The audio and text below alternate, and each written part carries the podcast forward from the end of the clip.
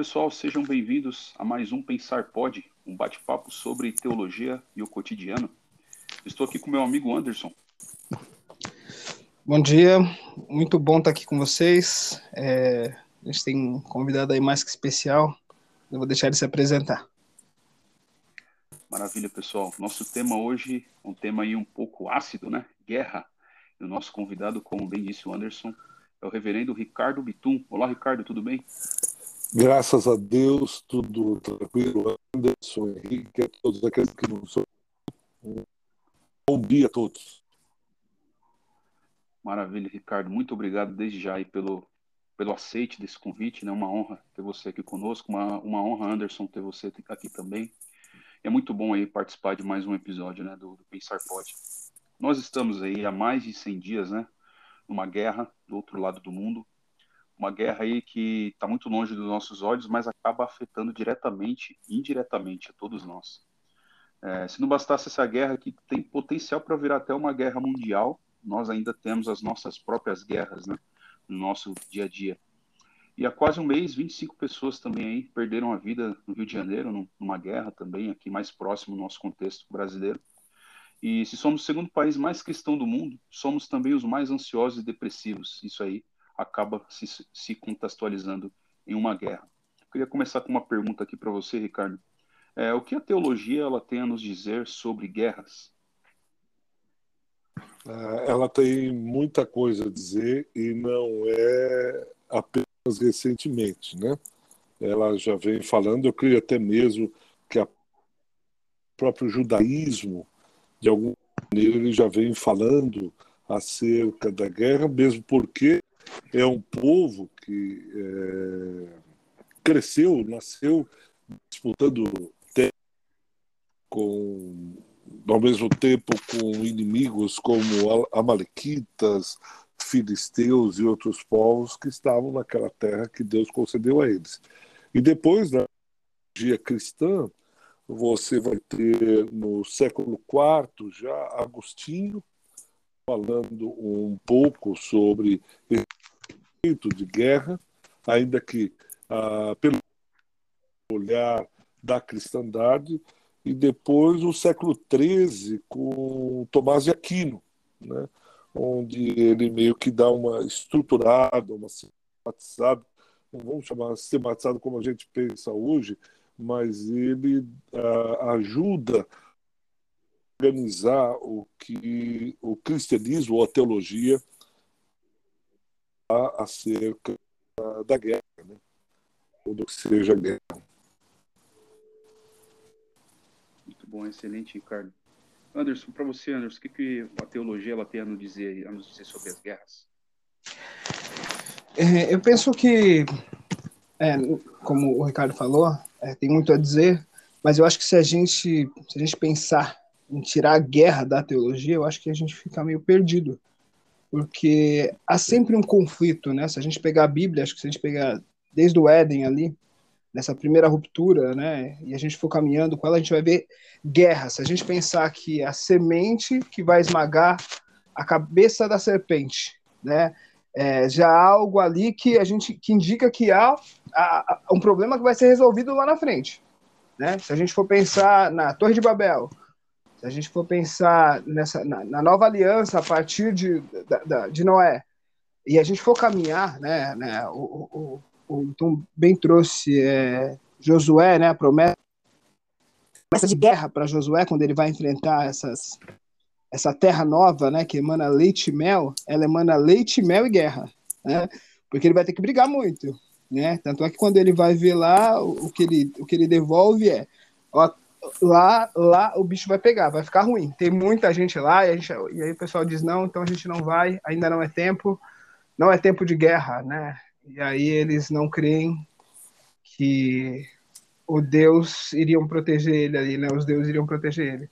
Quando os homens pedem um rei, eles pedem um rei, porque um rei cuidaria do povo em guerra. Então é, é, importante a gente pensar que esse conceito de, de guerra é um conceito do ser humano, né, como um todo. Toda essa briga, toda essa, todo esse espiral da violência, ele é tido para nós como algo comum, né, algo que, que é necessário tomar do outro. Eu acho que é, quando a gente tem Cristo, Cristo vem e subverte isso aí. Né? Ele não veio para matar, ele não veio para guerrear, ele não veio para tomar nada, até porque tudo era dele, e a partir dele ele doa. Eu acho que ele dá aquela invertida da chave, né? Ela fala, não, isso não é guerra, não. Nós não viemos para guerra, nós não viemos para guerrear, é, veio para repartir. Enfim, né? Eu penso que a guerra é comum ao, ao ser humano, né? Ou é, nós, as nossas brigas, né? As nossas a, a ideia de tomar do outro pela força, né? Eu acho que é esse conceito de guerra, né? Essa ideia de guerra, eu acho que ela, ela, é, ela é resolvida somente ou, né, se a gente for pensar, acho que no exemplo da história como um todo, só em Cristo, quando ele desce e ele se entrega e diz que apesar dele ter tudo, é, nada poderia ser tomado dele, mas mesmo assim ele entrega tudo que ele tem. E aí eu acho que é aí a história para a gente contar enfim. Mas eu acho que é por aí mais ou menos. Não sei se o Ricardo concorda comigo, mas de repente se ele quiser dar uma pincelada. Não, eu acho que é, essa caminhada. Então, como a gente é, pensa, é um conceito amplo, mas eu penso que é isso mesmo, né? A guerra, quando a gente pensa, ela é um conceito tão amplo que pode começar a partir do próprio indivíduo, né? Um indivíduo guerra com ele mesmo. Então, constante conflito, esse bombardeio interno, de alguma maneira, ele sobrepuja, de alguma maneira ele extrapola e esse conflito parrama para o relacionamento com outros homens. Esse conflito, essa guerra aí, ela é tão intensa que ela, o próprio indivíduo não contém né, dentro da sua existência essa, essa, esse conflito interior, essa guerra. Então, isso vai e extrapola essa ganância, mesmo, essa intensidade, sem saber para onde canalizar, onde orientar, para onde vazar, acaba conflitando não só a si mesmo, como no relacionamento com outros homens. Né? E aí esse conflito explode em tudo quanto é canto. É por aí mesmo concordo muito né, com o que o Ricardo e você, Anderson, disseram. E para mim, o que a teologia ela tem nos dizer né, sobre, sobre essas guerras? Eu acredito que nós podemos encontrar algumas respostas ah, na Bíblia, principalmente quando o Anderson tocou no aspecto da queda, né, no, no Gênesis 3, quando nós observamos ali, a partir do versículo 17, o homem declarou: Visto que você deu ouvidos à sua mulher e comeu do fruto da árvore do qual eu lhe ordenara que não comesse, maldita é a terra por sua causa, com sofrimento você se alimentará dela todos os dias da sua vida. Se nós pensarmos aí por alguns aspectos, né, sejam eles geopolíticos, é, entre tantos outros, é, como o Ricardo bem disse lá no início, as disputas de, de territórios, a, a questão da, da, limitação de recursos, né?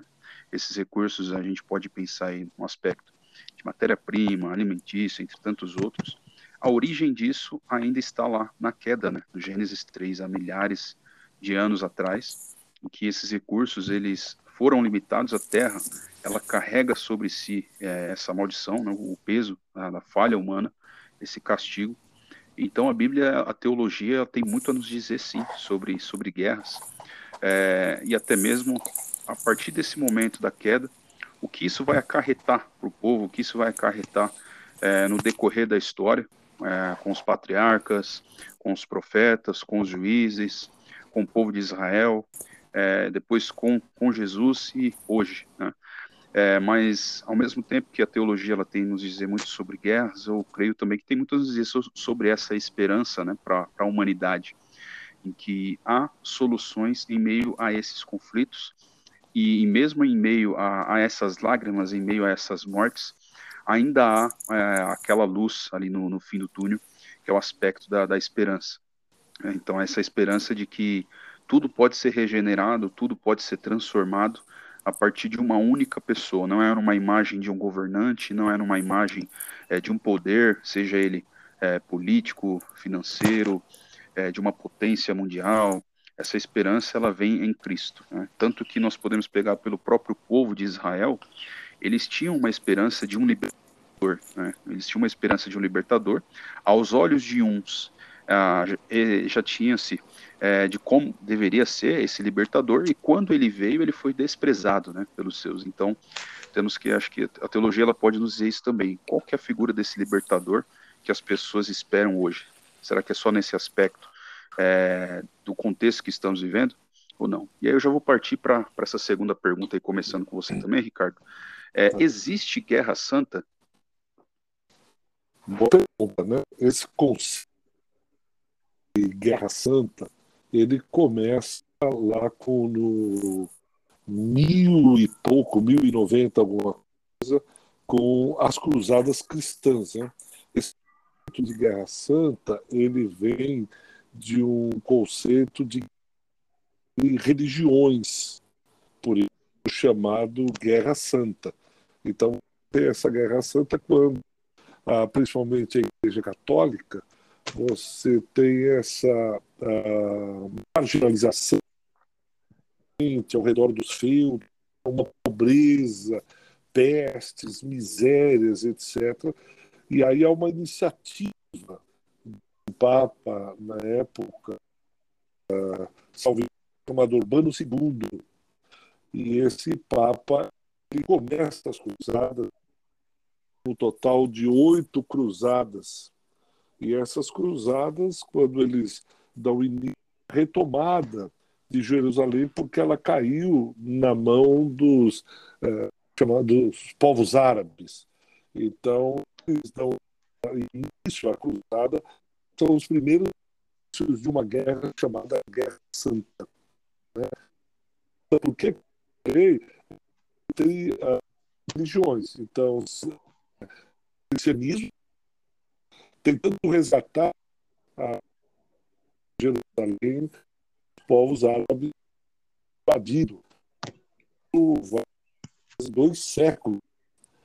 Essas oito cruzadas vão acontecer é, durante 200 anos. E aí a chamada Guerra Santa, né?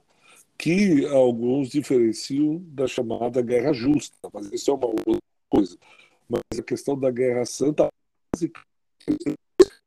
vai ter os muçulmanos aderindo a esse, essa nomenclatura, esse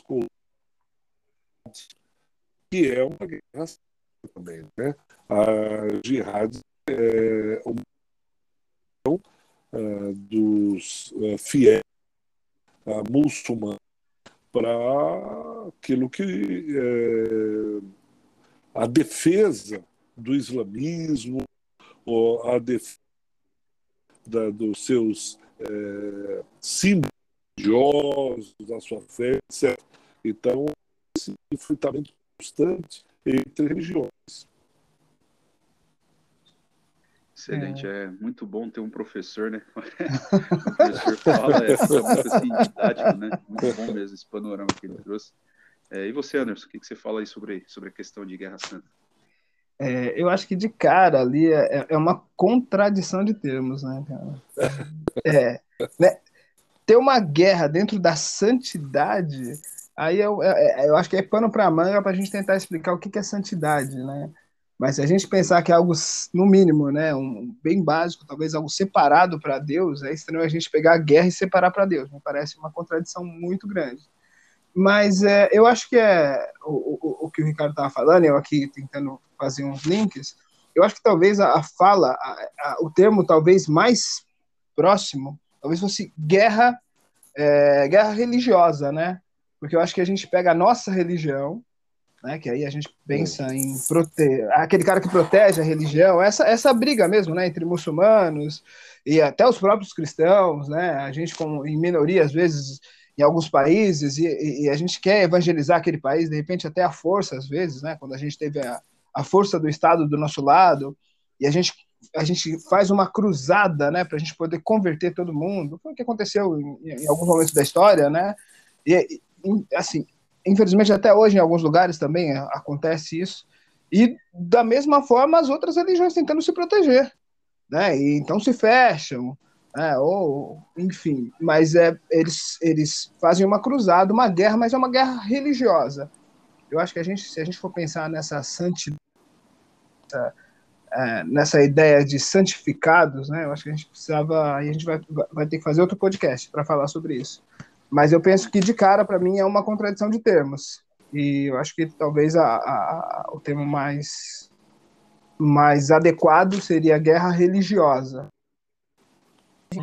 Acho que aí fica mais fácil até da gente ver e trazer até para os dias de hoje, onde vira e mexe a gente infelizmente vê o pessoal entrando no terreiro, chutando, quebrando, e às vezes é colocando Deus na jogada. O que, que você acha, Ricardo? Manda aí.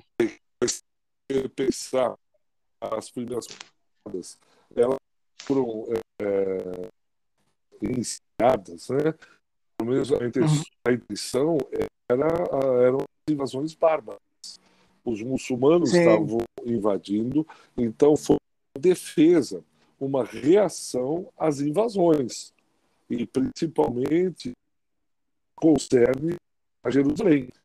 Eles estão se aproximando da Europa e você tem sim, todo sim. o desenvolvimento de uma Europa influenciado pelos do século IV e você tem, por exemplo, a própria Roma, né, que é uma civilização civilização grega e de repente é um, eu vou usar um termo moderno, mas um choque de civilizações, um choque de pensamentos, né, que é cultural, hoje, né? É Oriente e Ocidente. Então, de alguma maneira, uma defesa espaço. É, mas... Normal que você Sim, sim, exatamente, exatamente. É, é, é, terra de ninguém, é terra de todo mundo, né, Ricardo? É, então exatamente. a gente derruba a igreja e monta uma mesquita. É. E aí embaixo da mesquita tem é, relíquias de um dos, do, dos cristãos mais. É, de, de, uns mártires, né? Então, assim, é complicado. mas eu, eu, só acho que essa demanda, né, trazer o santo para dentro da, da, da guerra é, é, algo mais marqueteiro, né? Eu, eu, eu, lembro de uma das cruzadas é, levarem crianças, se eu não me engano, o, Ricardo, não era isso? Tem uma, uma cruzada das crianças, não faz sentido nenhum. Né? Onde então, eles iam... porque depois, depois parece que perde o sentido, mas também os uhum. cruzados, e chamavam assim, porque carregavam, estampavam uma cruz no peito. Ou seja, há uma defesa da fé cristã. Né? Então a fé cristã está indo propagando, não necessariamente para evangelismo, catequismo, qualquer hum. coisa que o vale, mas é uma defesa de território. Agora, por que, que eles vão com, as, com a cruz, os cruzados, que dão origem às cruzadas? É porque a gente sabe disso, né, que lá pelo século IV, quando a igreja é, se torna, ou Roma se torna cristã, você tem uma uma trajetória da igreja que vai, depois que partir do século XVI com a reforma, e depois pós-revolução francesa, onde vai ter uma separação da igreja do Estado. Mas a igreja aí fica por quase 12 a 15 séculos governando, mandando, então o Estado e a igreja era uma coisa só. Então ela, tá, ela está defendendo o seu território. Claro, depois disso, você tem aí outras motivações, outros interesses e tudo que a gente. Mas, a princípio, parece que a razão era manter territórios, manter poder enquanto Estado, porque a Igreja e o Estado era uma coisa só, rei e Papa era uma coisa só, né? É, faz sentido. Tá, tá, tá, mais, tá mais junto, né? É, é, é, é. esse amálgama, né? Que hoje a gente entende separado, mas era, era um amálgama, era quase uma coisa só, entendi. Faz sentido. Era, era uma coisa como hoje, por exemplo, o Irã, o Iraque, alguns países são muçulmanos, igreja de Estado, é, o poder religioso e o poder político, eles estão juntos. Na nossa cabeça, você diz, nossa, mas isso não pode. É claro, nós 16, né? com a reforma. Então isso uhum. foi separando e depois com a, a século XVIII, 1789 com a Revolução Francesa, isso uh, quebra-se, né? O, toda a monarquia, é uma divisão radical, a implantação da república, e isso é recente, você tem 300 anos aí dessa separação que muitos países passaram ainda estão com essa mentalidade de 15 séculos medieval, né? 15 séculos nesse período onde a igreja e Estado era uma coisa só. Você vê respingos, não vou falar isso agora, mas você vê respingos até hoje, onde no Brasil nesses últimos. O pessoal pensa, né? Onde o presidente da República proclama um jejum. E aí é. eu conversando com um pastor instruído, e ele falando, né, puxa, tal, eu disse, ah, eu concordo, ele disse, ah, mas você é contra. Eu disse, olha, nós lutamos muito para separar igreja e Estado. Nós, uhum. protestantes, sofremos muito no Brasil com a perseguição dos católicos romanos. Nós, protestantes, quando viemos para o Brasil, fomos perseguidos. É, em São Paulo tem um cemitério protestante porque os protestantes não podiam ser enterrados católicos. Há um professor da Universidade de São Paulo aqui do Largo São Francisco que os alunos enterraram dentro da própria universidade porque não foi liberado o enterro dele. Aí ele era professor aqui da Universidade uh, do Largo São Francisco, ainda não era USP, né? depois que juntou tudo, mas ele foi enterrado dentro do, da própria universidade, da Faculdade de Direito de São Francisco, porque não tinha. Então, os protestantes jamais vão querer algo assim. Mas até hoje querem Estado e religião juntos. Querem que quem dê a pauta seja a religião. E é. não entende essas esferas né, sociais, etc.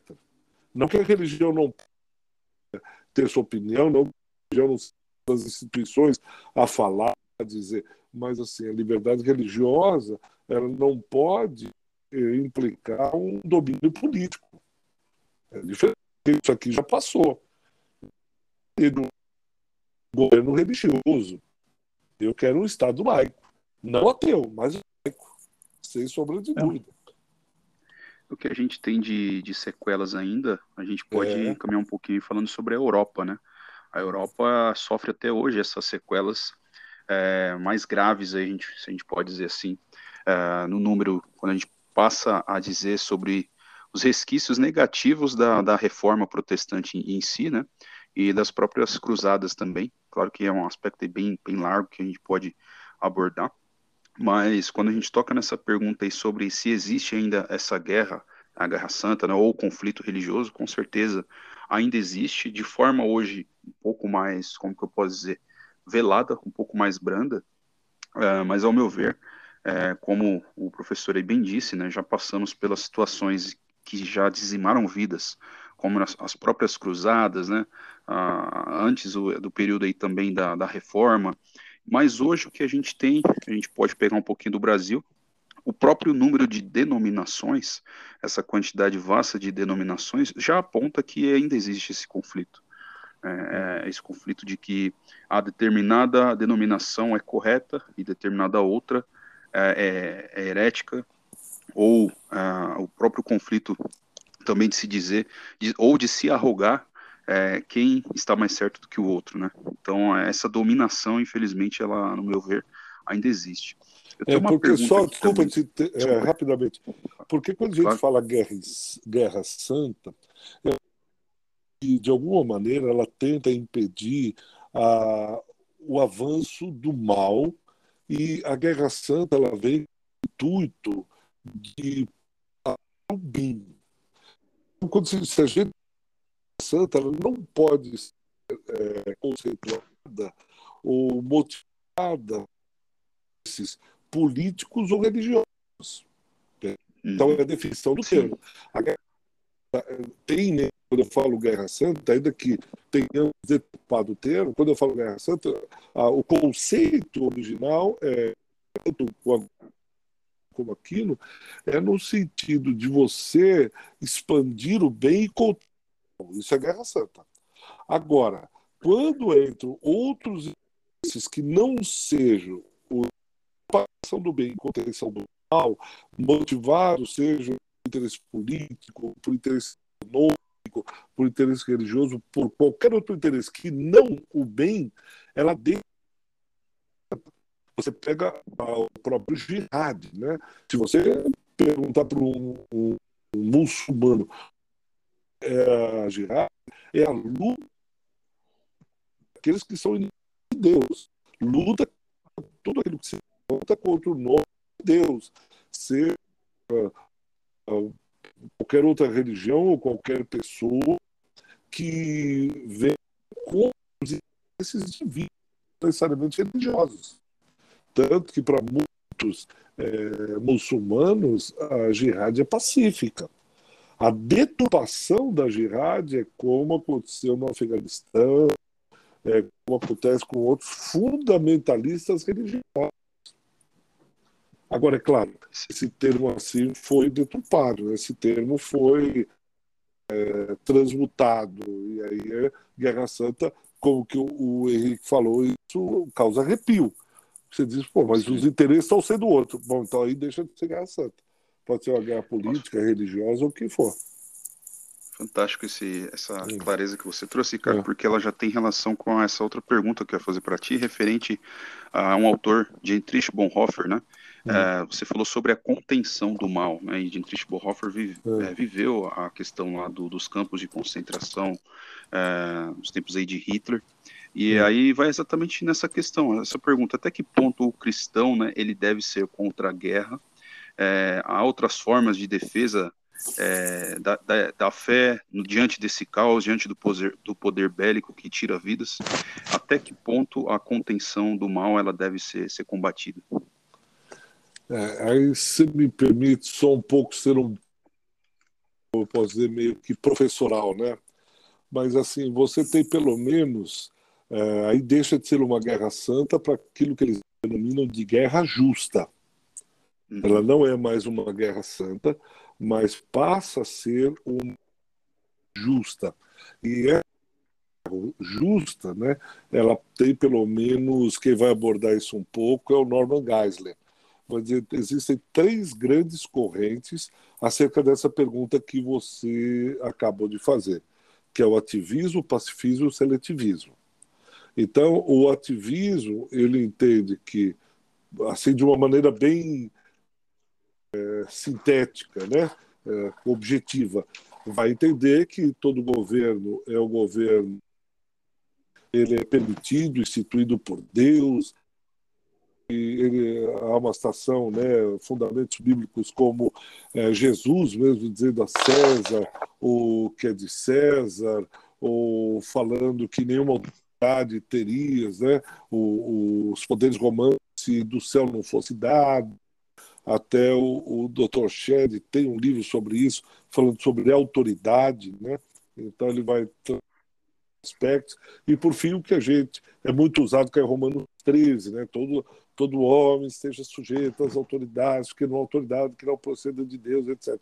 Então, esses são aqueles chamados, né, ou conceituados como ativistas. Então, ele diz: não, é, guerra mesmo, tem que pegar em armas, isso aqui é uma guerra justa, Deus é, é, nos orienta a fazer isso mesmo. Ao contrário, na outra ponta estão os pacifistas, onde eles entendem que, seja qual for a guerra, é, o cristão não deve participar. Tem um filme recente aí de um soldado que era religioso, se eu não me engano, testemunho de Jeová. Até o último homem, né? Até Isso, o até o último homem. E ele é a, a encarnação do pacifismo. Ele vai para a guerra, vai, mas ele diz assim: a guerra é sempre errada. E aí ele usa, não sei se no filme com todo desse jeito, mas lá, Êxodo 20, né? Não matarás. Você vai pegar. É bem literal mesmo, né? É, não matarás, então ele não pode matar, é sempre errado. Então, esses pacifistas, né, eles entendem claramente que, ó, seja qual for a máxima do Sermão do Monte, lá de Mateus 5, amem os vossos inimigos, orem pelos que vos perseguem. Nos evangelhos, quando Jesus diz, se alguém na face direita, na face esquerda, ou mesmo no Antigo Testamento, quando você vê lá em Levítico, de amar os inimigos, eles dizem, olha, é, resistir o mal é, lutando, matando, utilizando da força, é errado em toda e qualquer circunstância. A guerra é sempre errada, a guerra é, são os desígnios, os desejos, as afeições ruins, pecaminosas, a guerra só gera guerra, a guerra mal, tragédia, etc, etc. Então você tem pacifistas de um lado e você tem ativistas do outro. E tem uma terceira corrente, né? é uma corrente chamada seletivista. Né? O que, que pensa o seletivista? Seletivistas já pensei, olha, nós temos que buscar primeiramente as razões que nos levam a guerrear ou não. Então, enquanto os ativistas dizem toda guerra é justa, os pacifistas toda guerra é injusta, os seletivistas olham e dizem: olha, existem guerras que são justas, guerras que não são justas, por isso são injustas. Em outras palavras, existem as guerras que são justas e as guerras que são injustas. Então, se alguém vem, eu estou na minha casa, entra um país e vem invadir, etc., porque é um país ganancioso, só quer dinheiro, quer estuprar mulheres, etc., essa guerra é justa, o cristão deve abraçar. Como o Henrique falou logo no começo, né? se for motivo de é, não, nós vamos lá para pegar argentino, o Brasil vai entrar porque eles estão com óleo ou uma economia boa, nós vamos tomar a Argentina e para estender a, as demarcações. Não, peraí, por quê? Eles não fizeram nada. Não, não, não, não. Vamos lá, vamos pegar a espada. Esse motivo é injusto. Então, o seletivismo ele vai meio termo, né? Quais as guerras nós devemos entrar e quais as guerras nós não devemos entrar. Então, esse é o, o modelo seletivo. Então, são esses três, essas três uh, opiniões né, que são dadas pelos cristãos: o ativismo, o pacifismo e o seletivismo. Eu tendo ao seletivismo. Olha, toda guerra é justa, nem toda guerra é injusta. Nós precisamos. Você citou o Bonhoeffer, né? Uh, luterano. Ele morre em 45, quando ele volta, né? Ele, lecionando, saiu da Alemanha, estava lecionando no Union Seminary e aí ele volta, né? Porque ele está preso, eu não posso ver o meu povo sofrendo, morrendo. Tá é condenado, né? A, a morte porque ele é um dos que conspiraram, né? Com a morte, o assassinato de Hitler, da onde ele vai depois é, fazer a igreja confessante, né? Chamada igreja confessante. Então ele vai porque ele entende justamente isso que a gente está conversando. Ele entende que assim, não, esse cara é um déspota, esse cara não, é, não é sustentá-lo dentro da Alemanha. Enquanto boa parte da igreja luterana estava apoiando né? ele é assassinado justamente por conta daquela guerra. É, era justo o cristão empenhar a fim de matar um mal maior. Então entra dentro da questão do mal maior. Né? O Hitler é um mal maior do que a morte ou o assassinato dele. Fantástico mesmo, muito bom. Obrigado por essa aula. Assim, é boa aberto, né, Anderson? Mestre, e, com certeza. Anderson, ele usou uma palavra que acho que ele foi muito feliz quando ele se referiu a Hitler, déspota. E quando a gente se refere a essa palavra, a gente pode chegar à conclusão de alguém que vem exercendo autoridade aí arbitrária, né, absoluta, ou até mesmo um, a gente pode pegar aí uma, uma palavra similar, um tirano. Né? Para você, Anderson, hoje, como que nós, em tempos de guerra, podemos falar sobre paz e, ao invés de sermos déspotas, sermos tiranos? Eu acho que de cara a paz está fora de moda, Henrique. Eu acho que é. né, não, não, não, é, não é o lugar onde a gente, a gente, se a gente pensar até nessa polarização, cada um no seu lado, cada um num canto, né? Eu acho que é, é tempos onde a gente deveria fazer pontes, né? Eu acho que a paz estaria na ponte, onde a gente consegue ligar um ponto no outro. Mas acho complicado, né? Quando você fala sobre autoridade, eu penso exatamente nessa ideia de autoridade, não de poder. Né? Acho que o, o déspota é aquele que, que usufruta do poder do outro, né? ou tenta usufruir através de uma autoridade que ele não tem. Né? E aí esse autoritarismo né, é, é, demanda de alguém que não tem poder. Ele precisa precisa fazer por hoje, talvez pela força, né? Em algumas até às vezes pela família, enfim, pelo sangue, mas é, mas ele não tem aquela autoridade. E aí eu vou para Cristo, né? Que tinha toda a autoridade.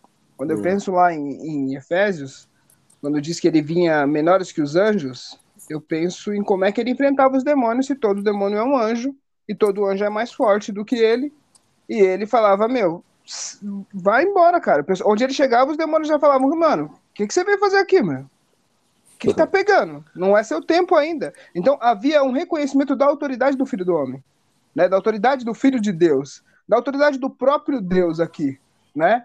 Então, é, se, se, a gente for pensar nessa ideia de fazer pontes, né? Eu acho que é o, o, o, o, pastor ele, ele, ele, ele, ele, ele dá a, a, as linhas de raciocínio né, para onde a gente pode caminhar, né, onde a gente pode ser seletivo e talvez olhar essa guerra dê, ou talvez não dê para fugir dela, né, eu acho que é mais por aí, talvez a ideia do seletivo, se eu olhar para ela e falar, cara, não tem como fugir disso, né, eu, eu não tenho essa, é, a coisa chegou até a gente, né, é pensar, por exemplo, quando, quando, ah, quando ele é apedrejado, como é que é o nome dele, do apóstolo que é apedrejado?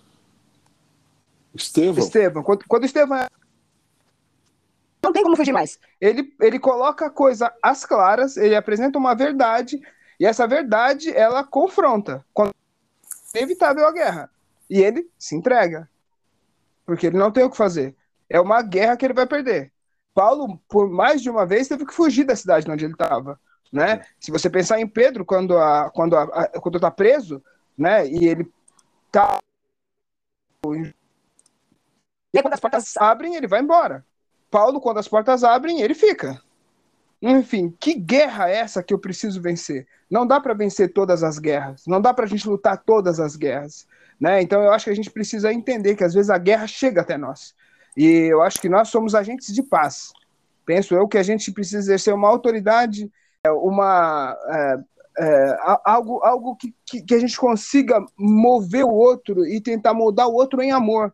Eu acho que é isso que tem faltado, né? É, é, as nossas mesas, é, todo mundo quer ter o direito, todo mundo está certo. E não tem ninguém tentando fazer uma ponte entre um, um laço e o outro. Né? Entre a gente fala, cara, é, é uma briga por tudo. E aí tudo fica polarizado. não, não é o aparelho de TV, não é o, não é o autor preferido, não é a música, não é a melhor música. Tudo fica, tudo, tudo fica manchado, sabe? Tudo fica muito ruim. E, e, e eu tenho uma experiência que é, que é, que é, que é, é bem, é bem prática, né?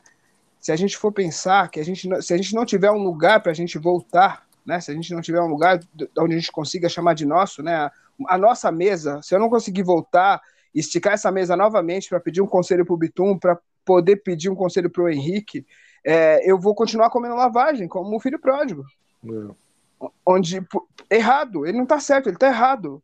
Mas em determinado momento, ele, quando cai a ficha, ele tem lugar para onde ele voltar, cara. Ele falou: meu, meu pai tratava os empregados dele melhor do que eu aqui, cara. Eu vou voltar lá e quero ser servo dele. Entende? Ó, magoei o Bitum, não, discuti com ele, mas, cara, eu preciso voltar atrás, mas eu sei que se eu voltar atrás, ele vai me bater, cara, vai me pôr pra correr. Entende? Não, não vai. O Henrique vai lá, faz uma ponte, conversa, explica, sabe? E aí a gente vai se abraça novamente. Entendeu? E por mais que a gente ainda tenha, ainda tenha é, é, é, onde, onde a gente não falha, não, não concorde em tudo, que eu acho que isso nunca vai acontecer, é, a gente precisa explicar essas pontes. Então a paz precisa voltar a, ser, a, a, reinar nas nossas casas, nas nossas mesas, nas nossas conversas, a partir de pontes, né? E, e, e uma outra coisa que tem, que, que, tem me incomodado bastante é que talvez é, nos falte voltar a falar o óbvio, sabe? Voltar a falar o, o que é de verdade. Ó, isso é amor, isso é pecado, isso é perdão, né? Isso aqui, como é? Voltar a, a falar o que já está dito. É, é, a cruz, falar sobre Cristo, falar sobre o amor, falar sobre a paz, falar que, que a guerra não está totalmente certa, que não é, não é legítimo você ofender o seu pai, não é legítimo você ofender a sua mãe, não é legítimo você ignorar a sua esposa, não é legítimo você é, contaminar a mesa com um monte de coisa que não é da mesa, entende?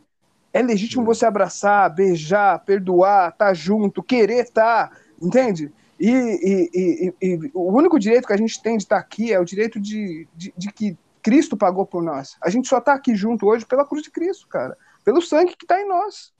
Entende? Se a gente não levar isso para esse status, a gente vai ficar aqui no raso, só entre nós. Quem merece mais? Nenhum de nós merece nada. Entende?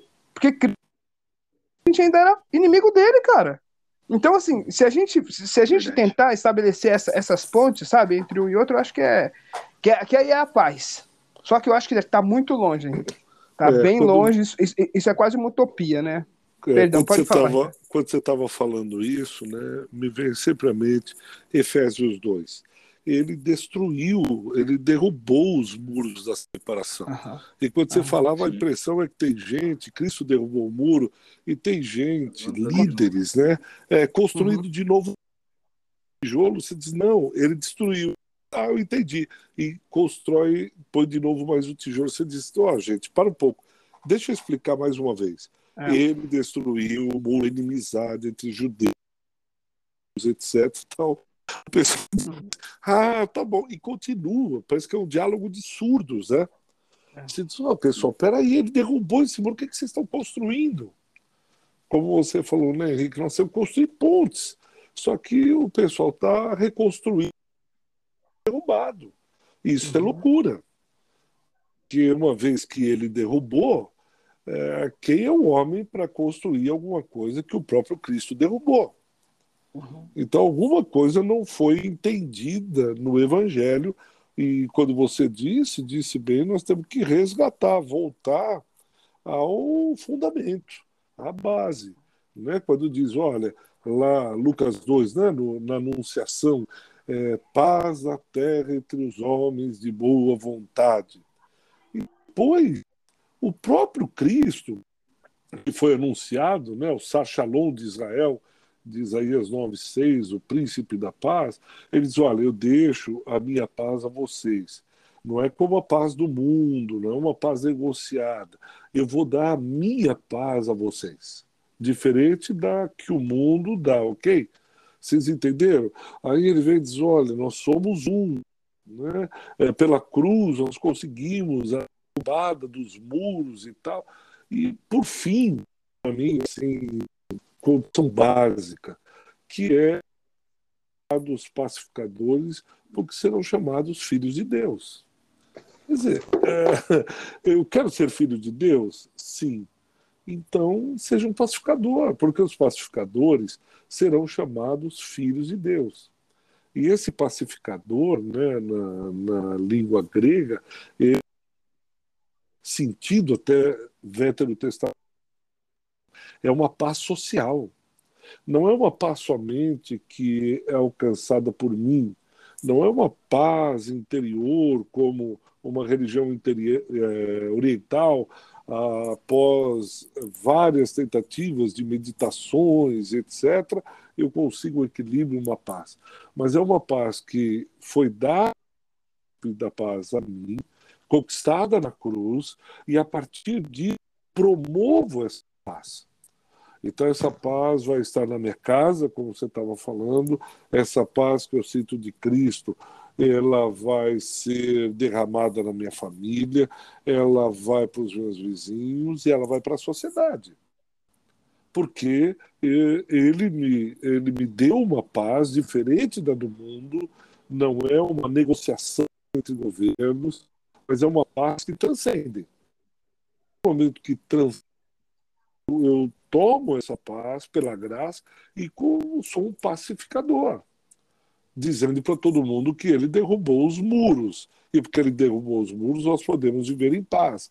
Não há mais guerra étnica, não há mais guerra por poder econômico, porque no meu interior não faz mais sentido, e eu quero ver a paz é, reinar, né? porque Ele é a nossa paz, Ele ele derrubou o aparelho, o muro da separação, ele é, derrubou, destruiu, aboliu a inimizade. Então, por isso, nós podemos ter paz esse o homem. Ele reconciliou os homens, etc. Tal. Então, essa é a mensagem. É o evangelho. Não tem outro evangelho que a gente prega. Não tem um segundo evangelho, um B, reserva. O evangelho da paz é esse. Simplesmente porque ele falou isso. Não tem muito que, que discutir em cima, né? Pensando assim. Uhum. Bom mesmo, eu tomei é, algumas é, notas aqui do que vocês falaram. O Henrique, é, pode falar. Só, é, a minha pergunta, Vitor, é como é que a gente, toda raça, tribo e nação se a gente continuar em guerra? Não faz sentido. Então, mas nos dá, nos dá uma certa tranquilidade, uma paz, porque a gente sabe para nossa, nós somos cooperadores. É. Então é o dono da obra que vai dizer como a estratégia, como vai fazer. Então a gente tem paz no sentido de que, olha, eu coopero com ele. Quem vai uhum. dizer como vai chegar, vai dar estratégia é ele. É, quando vai ser isso, ele que vai dar estratégia. Porque se a gente abraça isso como sendo uma tarefa que eu, Ricardo, eu, Henrique, isso vamos fazer, é impossível. Porque Verdade. ela só pode ser realizada no poder do Espírito Santo. Amém. Conhecer a limitação é humana, né? É, então eu Amém. reconheço minha limitação e digo, olha, eu, quando que nós vamos conseguir? Eu não sei, precisa perguntar para ele. E como que nós vamos fazer? é, precisa perguntar para ele. É. É, sabe, quando você está numa empresa, para onde essa empresa vai? Essa empresa quer chegar onde? Você tem que subir, perguntar para o dono. Me diz uma coisa, o que, que o senhor quer fazer com empresa? O senhor disse que nós temos que produzir sapato, é isso? É. Quanto sapato? Ele diz, eu vou dizer. E o que, que nós temos que ver? Pode deixar, eu vou chamar os, os vendedores. E onde vamos comprar matéria-prima? Eu vou trazer a. E essa, essa é a única coisa que nos dá tudo, porque senão a gente fica doido. A gente fica doido. Não, não dá. É. Eu não consigo. Não a inércia, né? Mas, é. mas saber quem é, quem é que manda, né? Tem razão. Perfeito. Obrigado. E quando pensa também sobre como que, né, o papel dos cristãos nesse tempo de guerra, eu tomei algumas anotações aqui do que, que você, Anderson, falou, do que, que você também, Ricardo, falou, a gente pode observar, é, concordo com o Anderson, realmente a paz, ela está fora de moda, né, tanto que aqueles que optam hoje pelo não discurso de ódio, pelo não adentrar, também inflamados, mas linguagem mais branda, eles já são ali, já de imediato julgados, né, sendo que nas pequenas coisas, nos pequenos discursos, nós já podemos evitar é, essas guerras, né? Sejam elas de opiniões, essas polarizações, porque o discurso do ódio ele tem um potencial enorme de, de se lá, lá na frente ele se tornar um, uma agressão, dele se tornar um rompimento de relações, né? O discurso de ódio ele pode inflamar. É, vide o próprio Hitler, né? O próprio Hitler iniciou ali todo o seu sistema através do discurso. Então, o seu discurso sempre em cima dos judeus, sempre em cima do, da, entre aspas, mal que eles causavam à, sociedade, causou tudo que causou, né? tudo através do discurso do ódio. Né? Então, a, eu, eu, na minha visão, creio que o discurso de ódio ele deve ser combatido por aqueles que se dizem cristãos. Né? A nossa sociedade ela precisa enxergar essa diferença em nós a tal ponto de notar a essa distinção do que já cansa de ver no mundo. Então, poxa, de repente é, já estou tão ali, é, as pessoas estão tão cansadas já de ver essa, essa discussão, né, sobre candidato X, Y, sobre é, o que um fez, o que o outro não fez, mas o que nós precisamos hoje é de um convencimento pelo exemplo, ao invés de um convencimento a qualquer custo. Né? É, Lá em Atos 11, é, no versículo 26, os discípulos foram conhecidos como cristãos pela sociedade. Né? Ou seja, eles não tomaram para si um título, as pessoas viram neles que eles apontavam para Cristo, ao ponto de serem chamados é, de cristãos. Então, realmente, hoje, acho que como que a, nós podemos aí, continuar falando, apontando para a paz, eu concordo com vocês, é, é vivenciando isso. Né? Então, é, antes de se adentrar em, um, em uma discussão, em um conflito, é, é, questionar qual que é a base, qual que tem sido as motivações. É preciso questionar se realmente vale a pena entrar numa briga aí, antes de, de participar nela. E aí já vou jogar o, o Ricardo aqui numa, na fogueira aqui, aproveitar que ele é professor. É, a gente já está fechando também, Ricardo, mas a gente observa diante disso, pois beleza, a gente vai tentar e falar sobre paz, mas está acontecendo uma guerra ainda e parece que muitos países têm uma certa uma, uma opinião velada, um, um, envolvimento velado. Alguns contribuem ali com algumas doações, com alguns armamentos, mas não é de fato algo assim mais efetivo. Poxa, está sendo invadido o país lá, vários territórios sendo tomados, é, a força, pessoas inocentes morrendo. Por que, que parece que alguns países, algumas nações aí, algumas figuras religiosas e políticas parecem ter uma certa cautela ao apoiar ou não é, essa guerra? Você se refere à guerra da Ucrânia, Ucrânia. Né? Isso. É. Porque, de alguma maneira, a gente precisa entender o contexto. Você tem essa guerra acontecendo, mas você tem é, várias outras guerras acontecendo já há muitos anos. É, em outros países, eles estão já guerreando, morrendo muita gente. Essa guerra chama a atenção porque você tem algumas questões de fundo, como revelada por uma potência hegemônica e uma segunda potência se levantando no Oriente. Me refiro a Estados Unidos e China. Então você tem uma, uma China hoje que vem num crescimento econômico extraordinário. Ela vem se levantando, expondo para o mundo, entrando inclusive nos Estados Unidos de muito grande. Você ali um, um conglomerado como quando a Rússia entra, a China é isenta e outros países se mantêm isento, isentos. Por quê? Porque eles têm acordos, têm questões econômicas em jogo. Né? A própria Rússia fornece gás à China com 30% mais barato do que ela fornece para a Europa. Ela acabou de fazer em túneis né, submersos, etc., que fazem o gás chegar lá na China que ela precisa para a produção. Você tem a Ucrânia, onde a Ucrânia se estabelece, foi por Napoleão tentou invadir a Rússia. Então, aquela parte da Ucrânia era como um portão para invadir dos russos, do, dos povos para invadir a Rússia. E não só na o Hitler usou a Ucrânia para chegar até Moscou.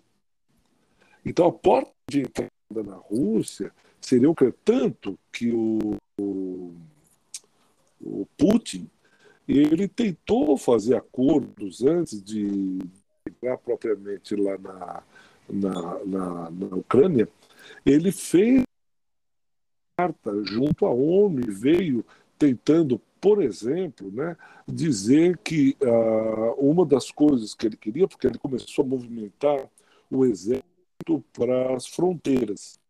E aí começou e foi dizendo para a ONU, dizendo, olha, pessoal, eu quero um, um, por escrito que a Ucrânia não entrará na OTAN, porque se a Ucrânia entra na OTAN, eu ficar vulnerável, eu fico com os abertos para todo mundo entrar aqui dentro.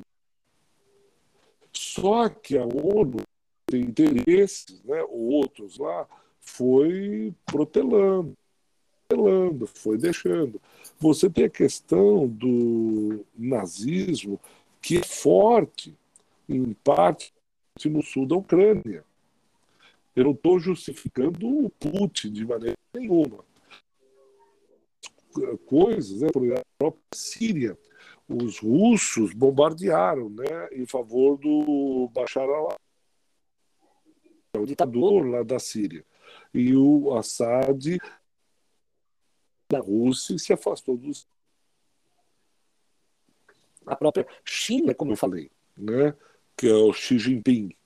O Xi Jinping ele com a Rússia, porque é um país de extensão, fornece gás, mantém relações econômicas, ordem geopolítica. E também tem interesse na queda da hegemonia dos Estados Unidos. Você percebe?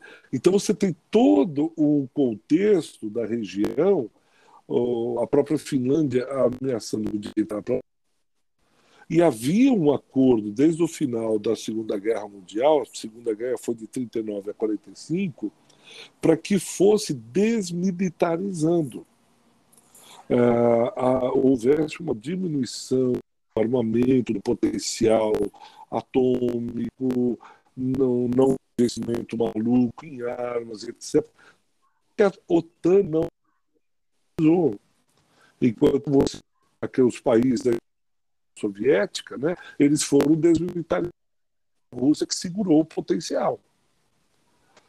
Então, você tem uma série de, de questões, os próprios quando da Chernobyl, né, coisa atômica, atômica, é, avisou, olha, coisa tal, não sei o quê. Então você tem essas questões que estão circuncidando e por detrás um poder econômico. Lá no negro você tem mísseis é, russos, que eles de, é, são mais mas são tiros curtos para cá lá na Europa, para chegar. Ele tem mais esses mais mísseis que os Estados Unidos curto alcance.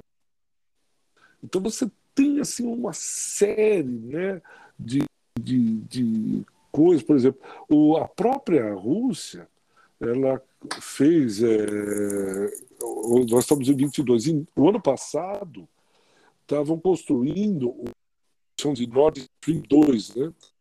Era uma produto iria diretamente para a Alemanha. E isso foi orçado em 11 bilhões de dólares toa que quando está guerra, você tem, por exemplo, a Shell saiu de lá, a ExxonMobil, são todas petroleiras. Mas por que, que você saiu? Que por exemplo, se perguntar o que, por que, que o McDonald's saiu, ah, no McDonald's, você vendendo lanche, não, nós vamos é, criar, o, o russo não vai comer mais o Big Mac. Você já se perguntou, quando o McDonald's saiu de lá, qual é a intenção do McDonald's sair? Ah, não, porque é ameaçado, não tem mais Big Mac. Tanto que essa semana já né? Mas não mais com o McDonald's, eles fizeram uma outra rede lá. Nossa. Imagina você ameaçar os russos com Big Mac. Olha, vocês não vão tomar mais comer fritas do McDonald's. Por exemplo, o que, que tem o, a Netflix, o Spotify? É, qual a razão? O que está que, que que tá acontecendo? Então, a princípio, como cristão, eu sou contra, seja por questões econômicas por detrás disso. Questões que estão permeando ali, que não tem nada a ver com Ucrânia e Rússia, no sentido de é, aqui, pegar Kiev, ou tem outras milhares de questões que fizeram, que agora já 100 dias, e agora a Europa está falando que é melhor a Ucrânia recuar do que afrontar a Rússia. Estão é, dando os Zelensky na mão.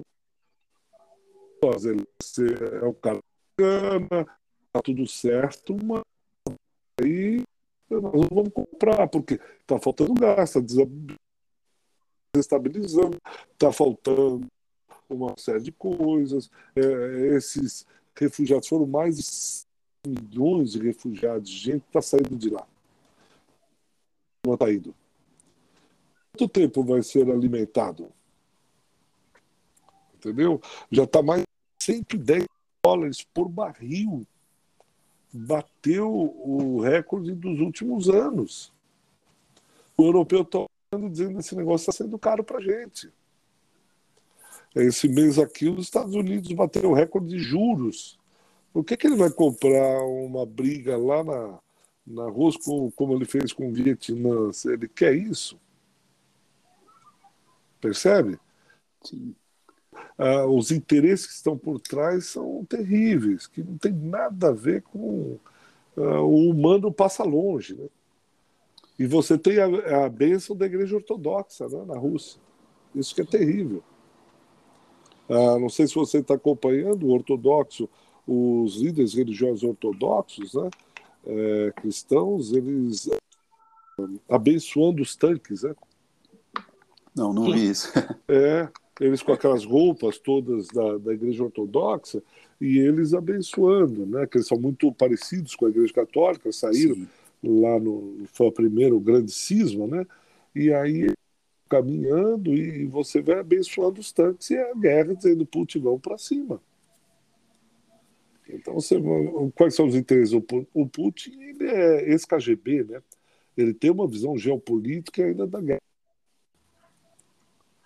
Então ele sabe, ele esperou o momento onde ele tem um alinhamento com a China, com o Irã, com Cuba, com Nicarágua, com Venezuela, com Belarus, né, o próprio é, Lukashenko, né, que é belorrusso, está apoiando e é estratégico a Belarus ou Belarus é, é estratégico lá para no contexto uh, geográfico.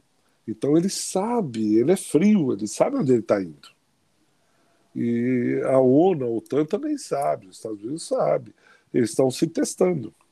Agora, quem são os que sofrem sempre, né? É. São os é. é.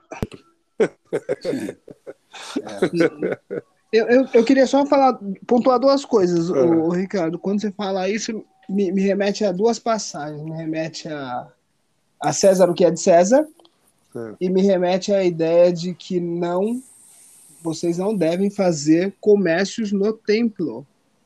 Porque se tudo é economia, né, a economia é o que move as guerras. É. Né? Então, no templo não é lugar de comércio. No templo do meu pai não se faz comércio.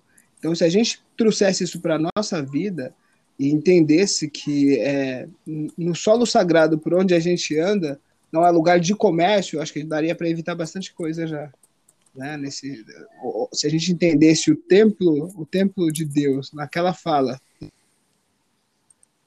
um anacronismo básico e um, e uma, e um malabarismo exegético, é, a gente pensar, né, no, no, eu sou bom nisso, e, e, e, pensar em Jesus, quando ele entra no templo, ele chuta os, os vendedores, ele é onde ali ele, ele se sente muito lesado, onde esse comércio, onde você fala dessa economia mundial que move e, que move o mundo e que não tem um custo, as vidas não têm preço, mas para eles é só mais um produto, é pensar nesse templo, né?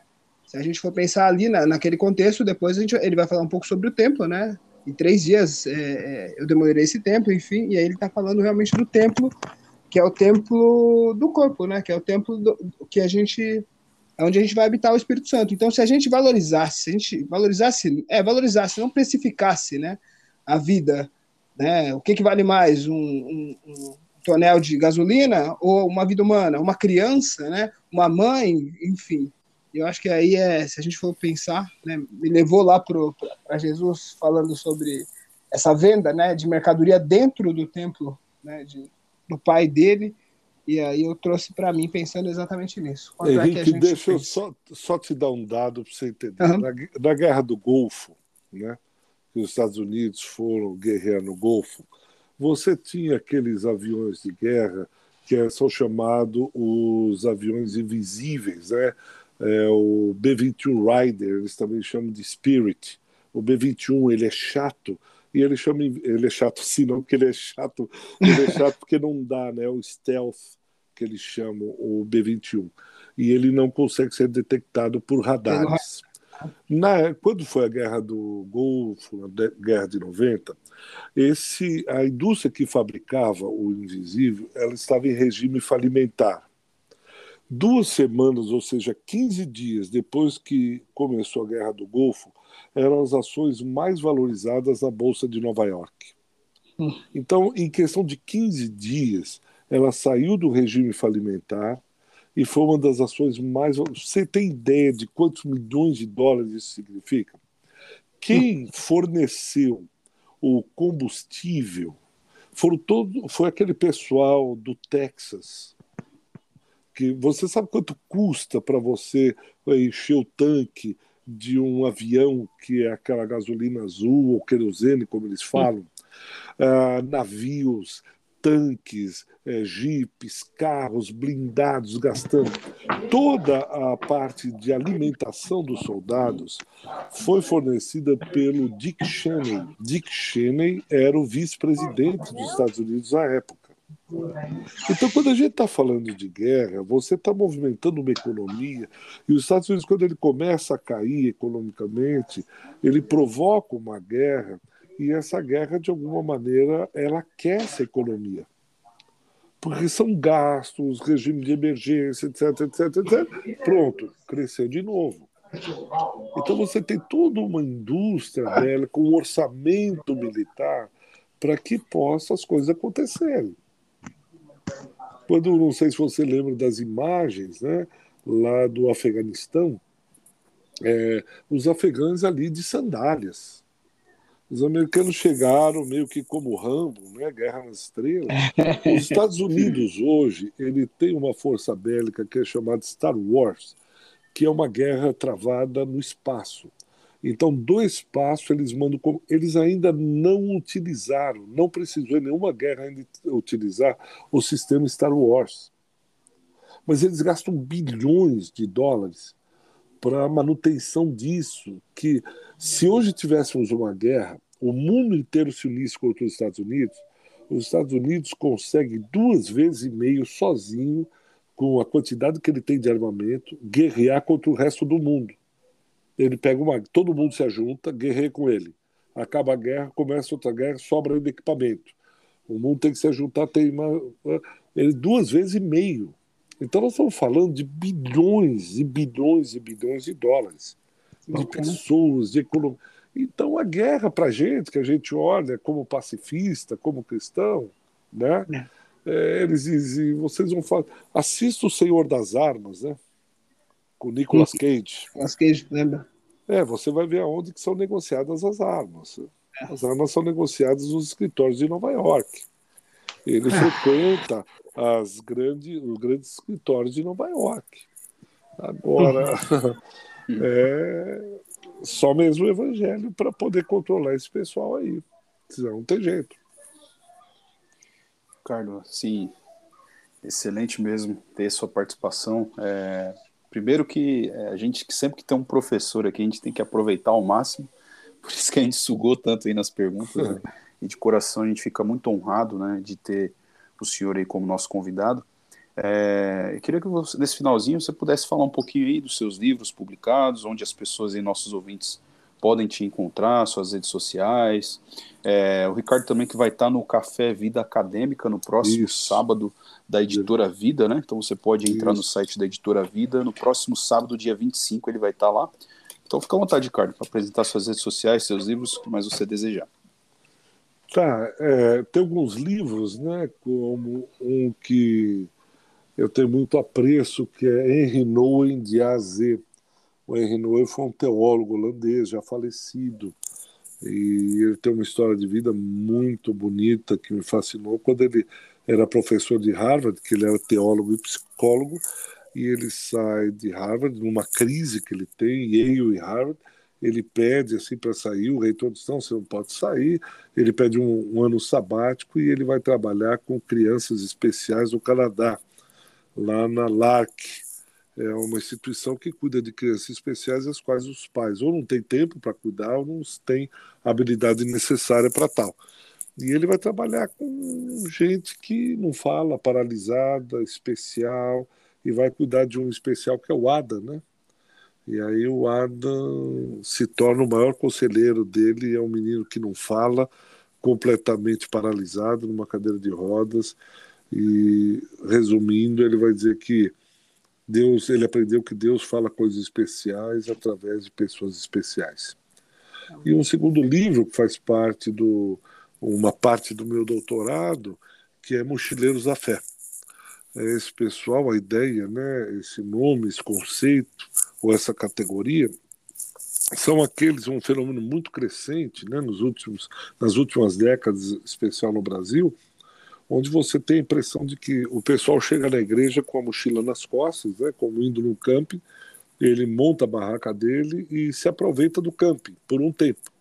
Ele passa uma temporada no camping, aí ele fica lá, aproveita da piscina do camping, dos amigos do camping, faz amigos, ah, se aproveita da música do camping, e depois é como se ele tivesse um prazo de validade. Passar três meses, seis meses, um ano, ele desmonta toda a barraca, põe a mochila nas costas e vai atrás de um outro camping mais atrativo daquele camping que, puxa, esse campo está melhor, não tem a piscina que o outro tem. Então, essas igrejas que oferecem estruturas, né? Então, oferece uma boa estrutura para crianças, uma boa estrutura pra, de som, uma boa estrutura de música, uma boa estrutura de ensino, uma boa estrutura, um bom camping. E os mochileiros estão transitando. Então, de quando em quando, você encontra os mochileiros, ora numa, num camping, igreja, outra no outro camping, igreja, dependendo qual for o camping da moda. Né? É, por causa dessa. Isso na sociologia e nas ciências sociais, que a antropologia também chama trânsito religioso. Né? Então você vê esse trânsito religioso constante, em que os mochileiros da fé estão constantemente é, indo, né, se mobilizando, transitando entre uma igreja e outra, entre uma religião e outra, ou entre um espaço e outro. Então ele está o tempo todo. Então eu falo sobre isso, quais seriam as razões, as possíveis razões, é, por que faz isso, por que acontece isso, que é, a, o livro vai tentar explicar, né? Chama Mochileiros da Fé. Esses dois, pelo menos que eu lembro de cabeça assim, são bons livros, né? Que eu recomendo a ler. Henri Noe de Azé, onde eu faço um resumo um pouco da vida dele, de, do pensamento dele, e Mochileiros da Fé. Esses dois, pelo menos. Fantástico. Eu vi aqui que seu Instagram é Ricardo Bitum, certo? Isso, pronto. Ó, se você puder ajudar a divulgar, isso vai ser legal pra caramba. Opa, com certeza. Eu vi, inclusive, tô... que lá tem o seu curso de teologia, né? Isso, lá também é um curso que um professor lá do Rio de Janeiro está organizando com vários professores do Brasil inteiro. E ele está fazendo um trabalho muito bacana, muito, muito, muito bacana. Vale a pena. Assim. Eu entrei porque além dele ser sério, eu gostei muito dele, assim, bacana mesmo. Tem muitos professores lá, tem muitos. Fantástico. Vale a pena. Ricardo também que é pastor da Igreja Manaim, então Manaim. arroba, arroba Igreja Manaim, certo? Isso, perfeito. E você também é pastor associado do movimento Jornal da Rua, aqui me perdão pelo é, meu, meu hebraico é, aqui. É, o Rua é um movimento de pastores que eu, de quando em quando a gente se ajunta, né? Nós fizemos um último é, encontro agora, foi sexta-noite, sábado inteiro, de um movimento muito bacana que começou na África do Sul, chamado O Mundo Precisa de um Pai, onde ele traz uma série de questões acerca da paternidade, da família. Então nós vamos ter, acho que vocês conhecem, um agora em setembro, 17 de setembro, com a Sara, ou uh, Andréa Vargas, desculpa, uhum. sobre sexualidade, e ela vai falar a tarde uhum. inteira lá, e no sábado quem vai falar é o Zé Bruno do Resgate. Poxa. Sobre jovens, sexualidade, sensualidade, questões contemporâneas. Vamos passar um dia junto lá tentando entender essas coisas todas, se é que conseguimos entender. Maravilha. Pessoal, vamos aí aos toques finais aqui. Queria dar, passar a palavra para o Anderson aí para fechar o raciocínio, Anderson, sobre esse tema de hoje que é tão relevante, né, a respeito das guerras. Fique à vontade, meu amigo. Eu primeiro quero agradecer, né, Henrique? Porque realmente uma aula, é, ter o Bitum com a gente é.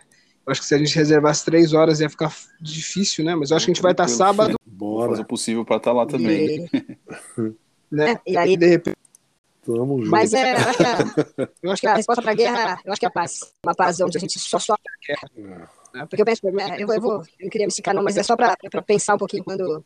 Quando o é bofeteado na, no rosto é. pelo. Ele não oferece a outra face ali, mas. Né? Por que me bate?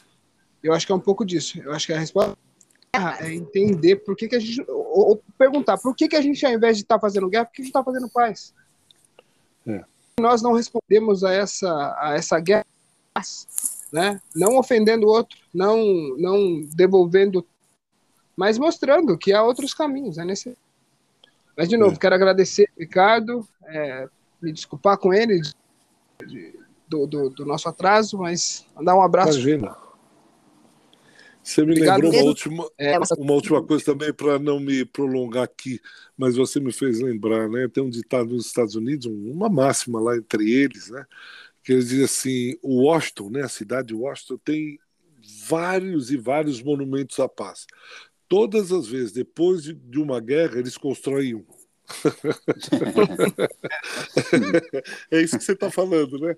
Caramba, em vez de ter monumentos da paz, não é melhor não ter guerra? Exato, exato. exato. Desculpa mas sejamos pacificadores. Não, mas tá certinho. Mas essa, Henrique, obrigado. Ricardo, obrigado. Eu que agradeço. E manda aí. Agora fecha, fecha aí, bispo. É, cara. Com certeza. E passar para o Ricardo aí também fazer as considerações finais, Ricardo. Fique à vontade. Então, queria agradecer a, tanto a você, Anderson, como o Henrique, pela oportunidade, por estar junto, conversar um pouco, falar, isso faz bem, né? É, sempre o diálogo, a conversa, eu defendo muito que a gente tem que chegar à exaustão do diálogo, mesmo que tenhamos diferenças, mesmo que a gente não compreenda como outro pensa daquele jeito e vice-versa, mas ainda assim eu acho que vale a pena a gente estar tá conversando, porque tem uma máxima nas guerras, né? Os militares sabem disso. Quando acaba o diálogo, começa a guerra. Então, essas guerras, por exemplo, nos Estados Unidos, como no Afegão, no Golfo, uma hora antes, eles silenciavam todos os rádios de comunicação. Ninguém mais falava, era um silêncio sepulcral. Isso significava que a guerra ia acontecer. Não tinha mais jeito de ter paz. Já foi decretada a guerra. Como? Silêncio absoluto. Então, o dia que a gente chegar nesse estágio, desligar os rádios de comunicação e dizer silenciou, é porque nós estamos em guerra. Então, há esperança porque aí o pessoal está brigando, está falando, um querendo falar mais do que o outro, um querendo gritar mais do que o outro, um querendo ser ouvido mais do que o outro, tá legal. Mas é que ainda há esperança. O duro vai ser quando o pessoal silenciar e pegar em armas, é a única coisa que a gente escuta são as armas sendo engatilhadas. Aí é porque já não tem mais é, diálogo, acabou todo o diálogo. Mas ainda eu creio, tem esperança que a coisa o príncipe da paz ainda é, está vivo e presente sobre a terra. E ele é a nossa esperança de paz. Maravilha, Ricardo, muito obrigado. É, acho que é isso, a mensagem de ouro que fechamos aqui é sobre se esgotar o diálogo, né? É. É, obrigado de coração, que Deus te abençoe, Ricardo, Deus te abençoe, Amém. Anderson, foi fantástico. Pessoal, nos nossos queridos amigos ouvintes, é, siga-nos no nosso Instagram, arroba pensarpod, e nos acompanhe aí nos nossos próximos episódios, pessoal. Até o próximo Pensar Pode.